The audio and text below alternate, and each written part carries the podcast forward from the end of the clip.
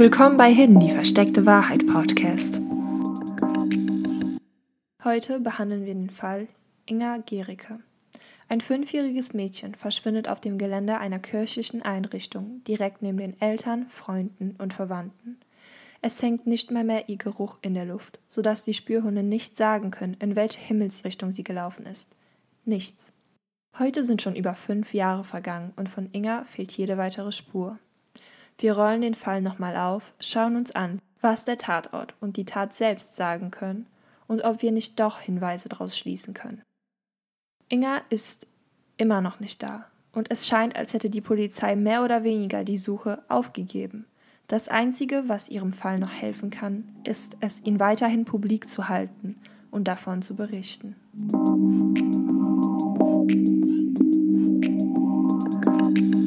Inga lebte mit ihren drei Geschwistern in Schöneberg in Sachsen-Anhalt. Sie war ein bezauberndes, kleines, blondes Mädchen, das Nesthäkchen der Familie. Gerade sind ihr die vorderen Schneidezähne rausgefallen, sodass eine süße, kindliche Lücke ihr Lächeln schmückte.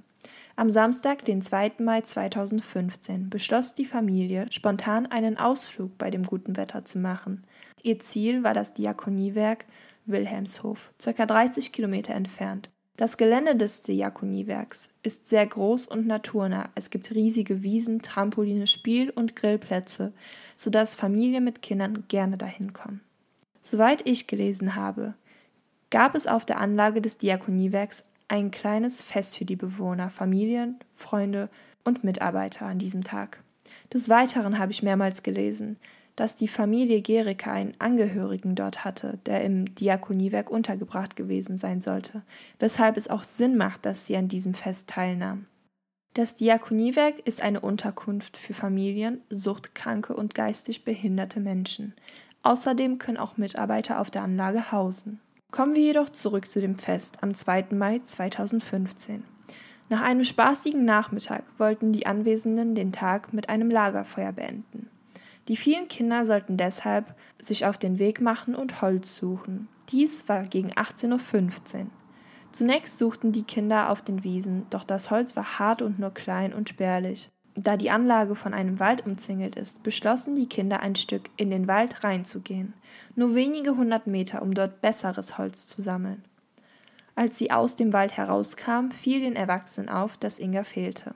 Die Polizei geht davon aus, dass sie zwischen 18.30 Uhr und 18.45 Uhr verschwand. Zunächst suchten die Erwachsenen vor Ort ungefähr eine Stunde selbst, und zwar im Wald und drumherum, nach der kleinen Inga, aber sie konnten sie nicht finden und alarmierten deshalb kurz vor 20 Uhr die Polizei. Die Polizei nahm bei dem Eintreffen sofort an, Inga sei im Wald und würde sich entweder verstecken, wie kleine Kinder es halt tun, um Aufmerksamkeit zu bekommen, oder weil sie glauben, das ist ein Spiel und es wäre lustig, wenn sie sich verstecken. Oder aber die zweite Möglichkeit war, sie hat sich im Wald verlaufen. Auf jeden Fall waren sie sich aber sicher, dass Inga im Wald war und sie unbedingt den Wald absuchen müssten. Das Problem mit dem Wald ist jedoch, dass er so groß wie 6500 Fußballfelder ist. Natürlich ist ein kleines fünfjähriges Mädchen nicht so schnell, besonders falls sie sich verirrt haben sollte, würde sie tendenziell eher langsam gehen. Große Polizeisuchtruppen suchten deshalb die Waldfläche ab. Jedoch war keine Spur von Inge da. Schließlich wurden auch Spürhunde und Helikopter dazu geholt mit Wärmebildkameras ausgestattet. Doch auch dies ergab keine Spur. Im Endeffekt wurde der Wald sechs Tage und Nächte lang komplett auf den Kopf gestellt, Tag für Tag. Doch es gab nicht eine Spur von Inge. Kommen wir nun zu den Details. Die Spürhunde konnten keinen Geruch von Inga im Wald feststellen, was für mich schlichtweg bedeutet, dass sie nie im Wald gewesen ist. Die Spürhunde konnten ihren Geruch eindeutig auf dem Spielplatz und in dem Verschlag für das Spielzeug feststellen, was bedeutet, dort ist sie mit Sicherheit gewesen. Sie ist aber nicht mit den anderen Kindern in den Wald hineingegangen. Ingas Vater meinte von der Hütte aus, in welcher er sich befand, gesehen zu haben, wie Inga in Richtung Wald ging, zusammen mit den anderen Kindern. Die Kinder glauben, ein paar Minuten später gesehen zu haben, wie Inga aus dem Wald herauskam. Sie konnten aber nicht genau sagen, ob Inga mit ihnen im Wald gewesen ist oder nicht.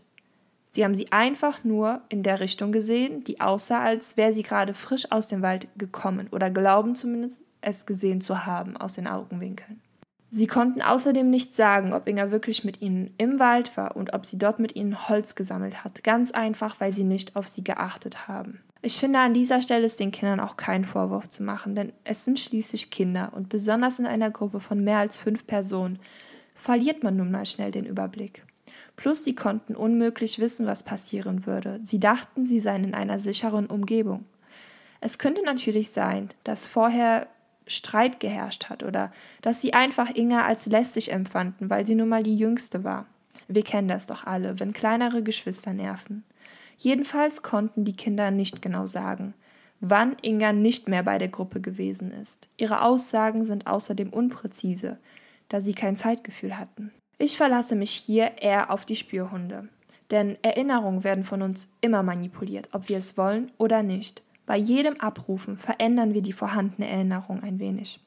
Bei der Aussage von Ingers Vater, er glaubt, Inga sei in den Wald gegangen, kann es sich in Wahrheit darum gehandelt haben, dass die Kinder in den Wald gegangen sind und er deshalb logisch annahm oder logisch geschlussfolgert hat, dass in diesem Moment Inga dabei gewesen sein muss. Wir müssen schließlich bedenken, dass er noch drei weitere Kinder hat. Und alle drei weiteren Geschwister sind auch in den Wald reingegangen. Er kann unmöglich jedes Kind einzeln überprüft haben, ob es tatsächlich da ist oder nicht. Er nimmt nur das gesamte Bild wahr, sieht eins oder zwei Kinder, die ihm selbst gehören und nimmt deshalb logischerweise an, ach, die restlichen würden auch dabei sein. Auch wenn der Vorgang ihm so nicht bewusst ist, agiert unsere Psyche nun mal so. Sie ergänzt das Bild automatisch, wenn wir denken, alles ist in Ordnung. Wir müssen uns auch vor Augen halten, niemand konnte wissen, was passiert. Es herrschte ein Gefühl von Sicherheit. Es war schönes Wetter, der Tag ist super gelaufen, gleich würden sie ein abschließendes Lagerfeuer machen.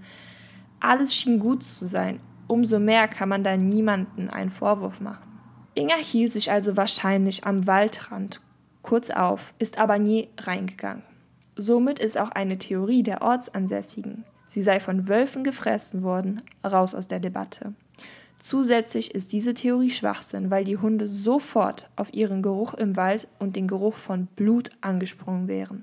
Hätten Wölfe sie tatsächlich gefressen, wären Knochen, Blut und Fleischfetzen übergeblieben und das gibt einen enorm starken Geruch für alle Hunde ab, nicht nur für spezielle Spürhunde. Tatsächlich ist aber nichts davon wahrgenommen worden nicht einmal ihr eigener Geruch, was einfach bedeutet, sie war nie im Wald.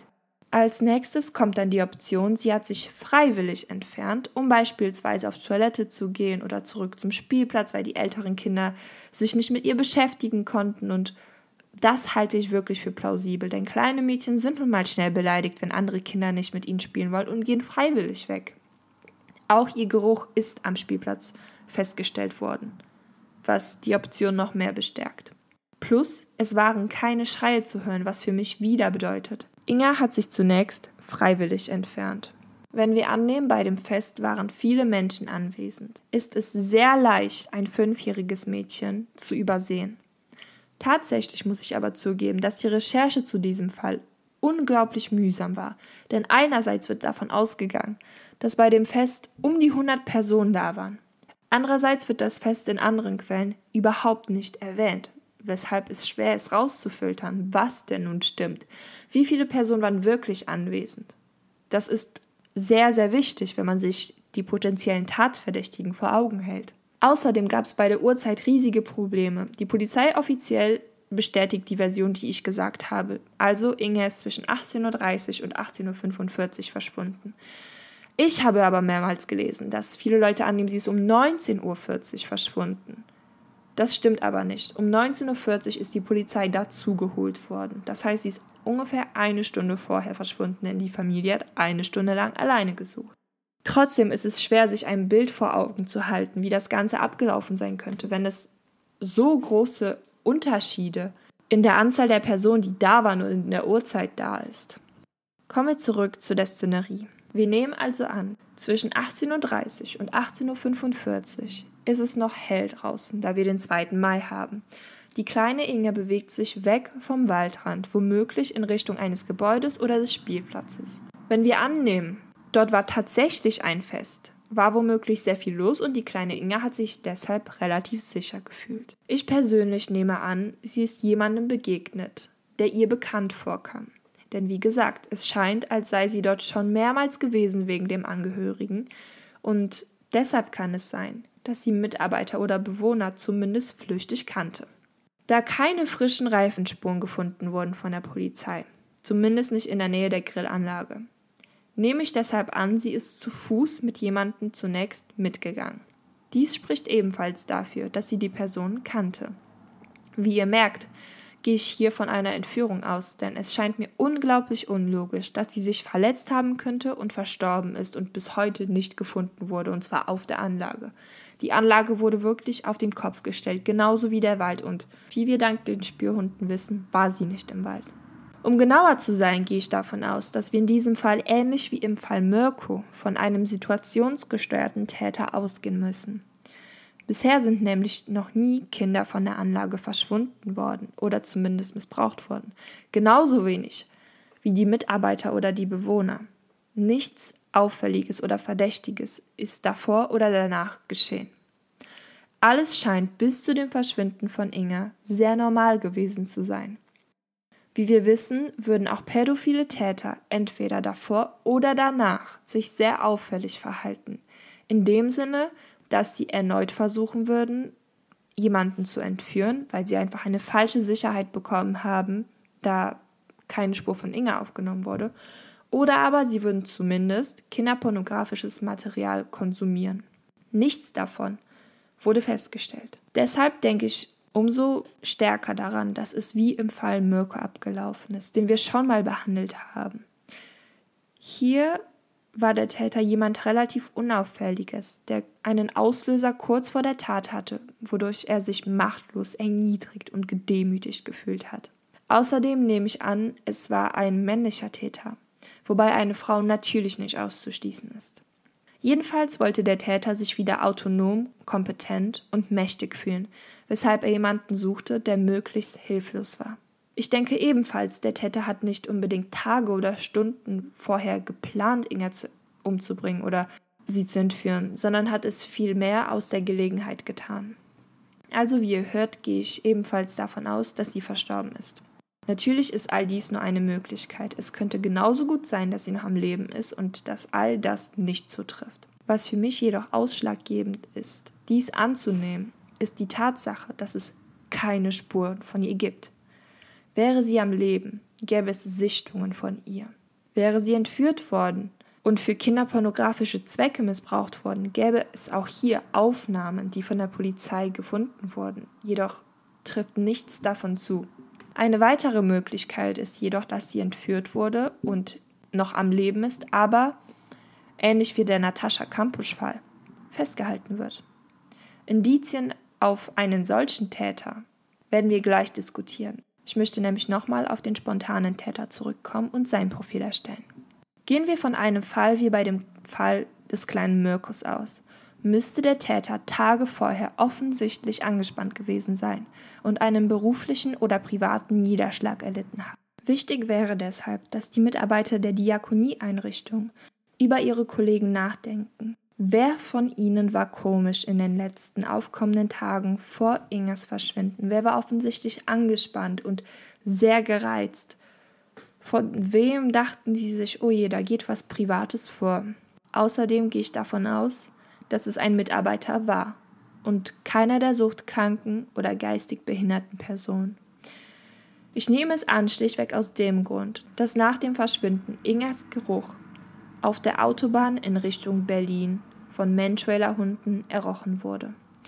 Viele Hobbydetektive im Internetforum zweifeln Spürhunde an, doch ich verlasse mich auf diese. Hunde haben einen Geruchssinn, der tausendfach besser ist als der menschliche Geruchssinn. Und diese Hunde sind spezialisiert darauf, einen Geruch rauszufiltern. Man kann dies schlichtweg nicht mit Haushunden vergleichen. Diese Hunde haben jahrelanges Training gehabt, um einen einzigen Geruch nachzuverfolgen. Und das können sie teilweise sogar durch Wasser erriechen. Sie können auf Betonböden, die mehrmals betoniert wurden, den Geruch trotzdem feststellen. Sie können einen Geruch feststellen, der schon zehn Jahre alt ist. Also wirklich unglaubliche Sachen. Deshalb verlasse ich mich auf diese Hunde. Und wenn sie anschlagen auf der Autobahn, dann heißt es für mich, Inga wurde kurz transportiert und entweder hat das Auto angehalten an einer Raststätte oder irgendeine andere plausible Erklärung. Aber Tatsache ist, ihr Geruch wurde da errochen und nicht im Wald. Des Weiteren schränkt es die potenziellen Täter ein. Es musste also jemand mit Ortskenntnis sein, also jemand, der öfters auf der Anlage war. Das spricht für einen Mitarbeiter oder einen Besucher. Es war jemand mit einem eigenen Fahrzeug, der das Fest oder die Anlage zwischen 18.30 Uhr und 18.45 Uhr verlassen hat. Hierbei finde ich es eigentlich komisch, dass die Polizei sich so schwer tut, an Funkdaten ranzukommen. Man müsste einfach nur schauen, wer in dem Zeitraum von diesen 15 Minuten, der ein eigenes Auto besitzt, sich von der Anlage entfernt hat und wahrscheinlich kurz darauf eine Strecke in Richtung Berlin unternommen hat. Auf der Anlage gibt es 72 Mitarbeiter, von denen 30 auf der Anlage wohnen, bleiben also 42 Mitarbeiter, die nicht auf der Anlage wohnen. Davon kann man bestimmt welche ausschließen, die kein Auto haben. Es musste also jemand sein, der zwischen 18 und ungefähr 60 Jahren ist, der wahrscheinlich dort Mitarbeiter ist. Außerdem denke ich, der Täter hat sich mit Inga, die zu dem Zeitpunkt noch am Leben war, von der Anlage relativ sofort nach 18.30 Uhr entfernt. Denn nachher war die Polizei mit Dutzenden von Beamten vor Ort und ein Täter würde es nicht riskieren, so einfach erwischt zu werden. Es ist einfach unlogisch, dass jemand Inge entführen würde und sie auf dem Gelände in einem Gebäude festhalten würde. Es ist offensichtlich, falls ein Kind verschwindet, taucht die Polizei sofort mit Spürhunden auf. Also es müsste meiner Meinung nach sofort geschehen sein, dass der Täter sich entfernt hat. Man muss dazu aber allerdings noch sagen, dass die Gebäude der Anlage erst zwei Tage später durchsucht wurden, was natürlich darauf zurückzuführen ist, dass die Polizei annahm, Inga sei mehr oder weniger aus eigenem Willen in den Wald reingegangen und würde sich dort befinden. Sie nahm keine andere Möglichkeit überhaupt in Betracht. Das lasse ich jetzt mal natürlich ohne Kommentar so stehen. Wir können uns endlos drüber aufregen. Tatsache ist, sie haben eigentlich alles auf die Karte gesetzt, dass Inga im Wald ist. Gut, halten wir also nochmal fest. Es ist also jemand, der Ortskenntnis hat, der oft dort war. Womöglich ein Mitarbeiter, jemand, der sich auf der Anlage sicher fühlte. Jemand, der ein Auto besaß und zwischen 18.30 Uhr und 18.45 Uhr von der Anlage verschwand. Außerdem war es jemand, den Inga womöglich kannte. Oder zumindest musste die Person relativ freundlich nach außen wirken. Denn Inga ist freiwillig mitgegangen, ohne dass Schreie gehört wurden. Falls das Fest nicht stattfand, und im Netz nur Gerüchte sind, dass es ein Fest war, kann man trotzdem davon ausgehen, dass die Person die Anlage trotzdem innerhalb der 15 Minuten verließ und wahrscheinlich, falls es ein Mitarbeiter ist, Schichtende kurz davor hatte. Auch hier verstehe ich schlichtweg nicht, warum die Polizei nicht nach Ausschlussprinzip gearbeitet hat, und zwar mit Funkdaten. Selbst wenn hunderte von Leuten auf der Anlage waren, kann man mit Sicherheit nachprüfen, und zwar anhand der gleichen Funkdaten, wie lange sie vor Ort waren. Das heißt, es kommen nur Personen in den relevanten Blickwinkel, die in der relevanten Zeit die Anlage verlassen haben. Von denen kann selektiert werden, wer ein Auto besitzt und welche Strecke sie zurückgelegt haben. Sind sie in den Tagen darauf oder in den Stunden darauf in Richtung Berlin gefahren? Wir haben die Spur, wo Ingers Geruch errochen wurde und selbst wenn es nur eine kleine Wahrscheinlichkeit ist, dass man so an den Täter kommt, ist es dennoch eine logische Spur, die hätte verfolgt werden müssen. Ich muss noch erwähnen, es gab eine angebliche Sichtung von Inga in Berlin am Dienstag, also drei Tage nach dem Verschwinden. Eine Zeugin meint, einen älteren Mann in einer U-Bahn gesehen zu haben, der ein Mädchen, das auf die Beschreibung von Inga zutrifft, hinter sich hergezogen hat. Der Mann war ungepflegt und barfuß unterwegs. Für mich stellt sich aber die Frage, warum würde sich jemand so auffällig verhalten, wenn er ein Kind entführt hat oder eins übergeben will? Barfuß und in öffentlichen Verkehrsmitteln, das macht für mich wenig Sinn. Außerdem war Inga zu dem Zeitpunkt fünf Jahre alt. Das heißt, sie hatte keine prägnante oder auffälligen Gesichtsmerkmale. Es bestand also ganz leichte Verwechslungsgefahr. Inga war zwar ein bezauberndes Mädchen, jedoch sehen viele fünfjährige blonde Mädchen ihr unglaublich ähnlich. Eine weitere Sache, die ich ansprechen möchte, ist die Tatsache, dass drei Kilometer von dem Wilhelmshof eine Maßvollzugsanstalt für psychisch kranke Straftäter ist. Dort sind auch Vergewaltiger, Kinderschänder und ähnliches untergebracht. Natürlich wurde auch hier der Bezug zu der Tat gesucht und spekuliert, ob jemand bei dem Freigang Inga getroffen hat und sie im Wald vergewaltigt hat oder ähnliches. Jedoch muss man dazu sagen, jeder der inhaftierten Personen ist auszuschließen. Um die tatrelevante Uhrzeit war jeder von ihnen auf dem Gelände des Gefängnisses. Und Freigänge werden nicht einfach so gehandhabt, dass die Menschen fröhlich frei rumlaufen und potenziell weglaufen können, etc. Nein. Es sind begleitete Freigänge und zu frühen Uhrzeiten. Das heißt, alles, was für uns wichtig wäre, im tatrelevanten Zeitraum, also zwischen 18 Uhr und spätestens 20 Uhr. Obwohl wir eigentlich einen Zeitraum von 15 Minuten haben, habe ich ihn jetzt ausgeweitet. Trotzdem wäre keiner dieser Personen für uns wichtig in dem Sinne. Kommen wir nun zum Natascha Campus-Szenario. Also Inga wird gefangen gehalten von einem Pädophilen. Alles, was ich über den Täter vorhin gesagt habe, trifft eigentlich weitestgehend auch zu, bis auf die Tatsache, dass er in den aufkommenden Tagen gereizter als vorher war. Es würde heißen, er ist Inga wahrscheinlich schon vorher begegnet, denn er war auf der Anlage, ohne dass jemand denken würde, hm, was hat der denn hier verloren? Es würde bedeuten, er hat wahrscheinlich ein eigenes Haus oder ein Gartengrundstück, relativ abgelegen, würde ich mal behaupten, und er lebt alleine. Auch hier wüssten wir, er hat ein Auto, um sie zu transportieren und wahrscheinlich keine Frau. Jemand, der sehr freundlich nach außen scheint und die Anlage kannte. Das sind auch erstmal schon die Theorien, die wir haben. Ihr könnt mir gerne mitteilen, was ihr glaubt. Ich gehe von dem ersteren Szenario eher aus, wobei ich das zweite mit dem Natascha Campus nicht ausschließen möchte. Ich denke, es war einer der Mitarbeiter oder irgendjemand, der oft da war, der zu dem tatrelevanten Zeitpunkt einfach gegangen ist, ohne dass es auffällig war. Jemand vielleicht, der sowieso Schichtende hatte oder gesagt hat, boah, keine Ahnung, ich habe Kopfschmerzen oder ähnliches. Jemand, der mit einem Auto da war, kurz darauf in Richtung Berlin gefahren ist. Natürlich an der Autobahn gibt es super viele Wälder und so weiter. Es könnte sein, dass er dort angehalten hat und die Leiche dort losgeworden ist. Es wurde dort nicht nach Leichen gesucht, ganz einfach. Ich habe auch irgendwo gelesen, dass Ingas Vater sagt, er hat das Gefühl, die Polizei hat nicht alle möglichen Spuren verfolgt. Und das sehe ich genauso. In diesem Fall wurde zwar großflächig gesucht im Wald, aber alles andere wurde sehr, sehr wenig verfolgt. Und das ist 2015 geschehen, also nicht zu lange her. Wir haben mittlerweile so viele Möglichkeiten, dank der Technologie und dem Fortschritt und so weiter. Eigentlich so viel zu tun und ich habe wirklich das Gefühl, in dem Fall wurde nicht genug getan. Allein, dass das Kommando, ich glaube, ein oder zwei Jahre nach dem Verschwinden aufgelöst wurde. Natürlich, man kann immer noch Hinweise reinschicken, aber ich finde, man müsste den Fall nochmal komplett neu angehen.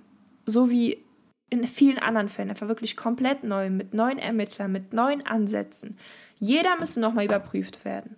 Allein, dass die Anlage erst zwei Tage später überprüft wurde, das ist, da fehlen mir wirklich die Worte. Außerdem kamen dann Aussagen von den Polizisten wie ja, die Aussagen der Bewohner und der geistig verwirrten Leute und der Suchtkranken, die sind nicht wirklich zu gebrauchen oder die der Kinder etc. Die Glaubwürdigkeit sei zu niedrig. Gut, trotzdem muss man diese Aussagen dennoch verfolgen. Man kann diese Person ja nicht unbedingt fragen, hm, was hast du um diese um diese Uhrzeit gemacht, aber man könnte fragen, hast du jemanden gesehen, der auffällig war, der verdächtig war? Man muss das Ganze einfach psychologisch anders angehen. Natürlich, das, sie können nicht so präzise Angaben machen, aber sie können andere Angaben machen, die vielleicht nicht ganz so präzise sind, aber dennoch wichtig. Besonders geistig behinderte Menschen können viel beobachten, ohne dass sie ernst genommen werden. Und da finde ich, ist einfach von der Polizei schlechte Arbeit geleistet worden. Und das darf ich auch offen so sagen, wegen meiner Meinungsfreiheit. Nein, ich finde es einfach komisch. Sagt mir gerne, was ihr dazu denkt, was ihr glaubt, was passiert ist. Ich denke, es war etwas wie im Fall Mirko.